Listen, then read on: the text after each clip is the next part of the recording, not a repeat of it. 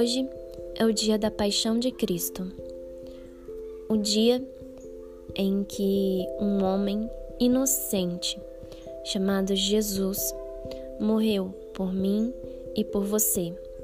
Nele não havia pecado, mas ele levou sobre si todas as nossas dores e as nossas transgressões.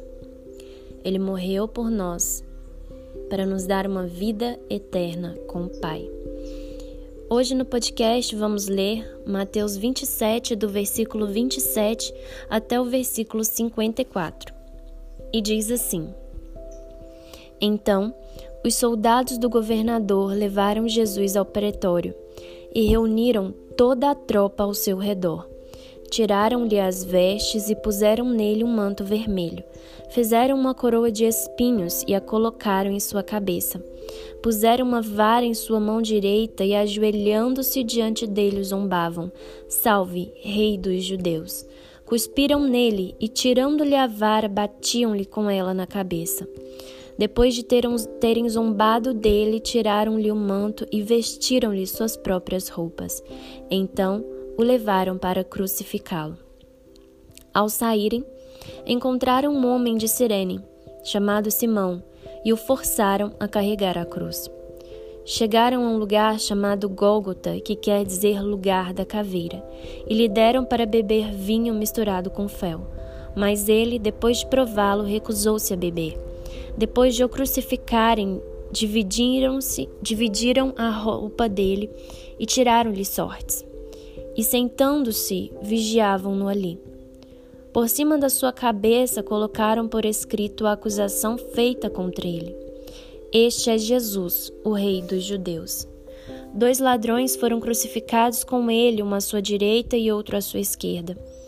Os que passavam lançavam-lhe lançavam insultos, balançando a cabeça e dizendo: você que destrói o templo e o reedifica em três dias, salve-se. Desça da cruz se é filho de Deus. Da mesma forma, os chefes dos sacerdotes, os mestres da lei, os líderes religiosos zombavam dele, dizendo: Salvou os outros, mas não é capaz de salvar a si mesmo. E é o rei de Israel. Desça agora da cruz e creremos nele.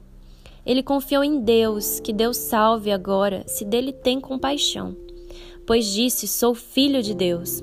Igualmente o insultavam os ladrões que haviam sido crucificados com ele. E houve trevas sobre toda a terra, do meio-dia às três horas da tarde. Por volta das três horas da tarde, Jesus bradou em alta voz: Eloi, Eloi, lama sabachthani, que significa: Meu Deus, meu Deus, por que me abandonaste? Quando alguns do que estavam ali ouviram isso, disseram: Ele está chamando Elias. E imediatamente um deles correu em busca de uma esponja, embebeu-a em vinagre, colocou-a na ponta de uma vara e deu a Jesus para beber. Mas os outros disseram: Deixem-no, vejamos se Elias vem salvá-lo. Depois de ter bradado novamente em alta voz, Jesus entregou o Espírito. Naquele momento, o véu do santuário rasgou-se em duas partes de alto a baixo. A terra tremeu e as rochas se partiram. Os sepulcros se abriram e os corpos de muitos santos que tinham morrido foram ressuscitados. E saindo dos sepulcros, depois da ressurreição de Jesus, entraram na Cidade Santa e apareceram a muitos. Quando os centuriões que com ele vigiavam Jesus viram o terremoto e tudo o que havia acontecido, ficaram aterrorizados e exclamaram: Verdadeiramente, este era o Filho de Deus. Tire um tempo hoje para reflexão e pense sobre a Páscoa. Ele morreu e ressuscitou. Por mim, por você, ele sangrou. A Páscoa não representa um coelho e chocolates, mas sim sangue derramado pelos nossos pecados, para que nós pudéssemos ter vida. Não foi chocolates, foi sangue.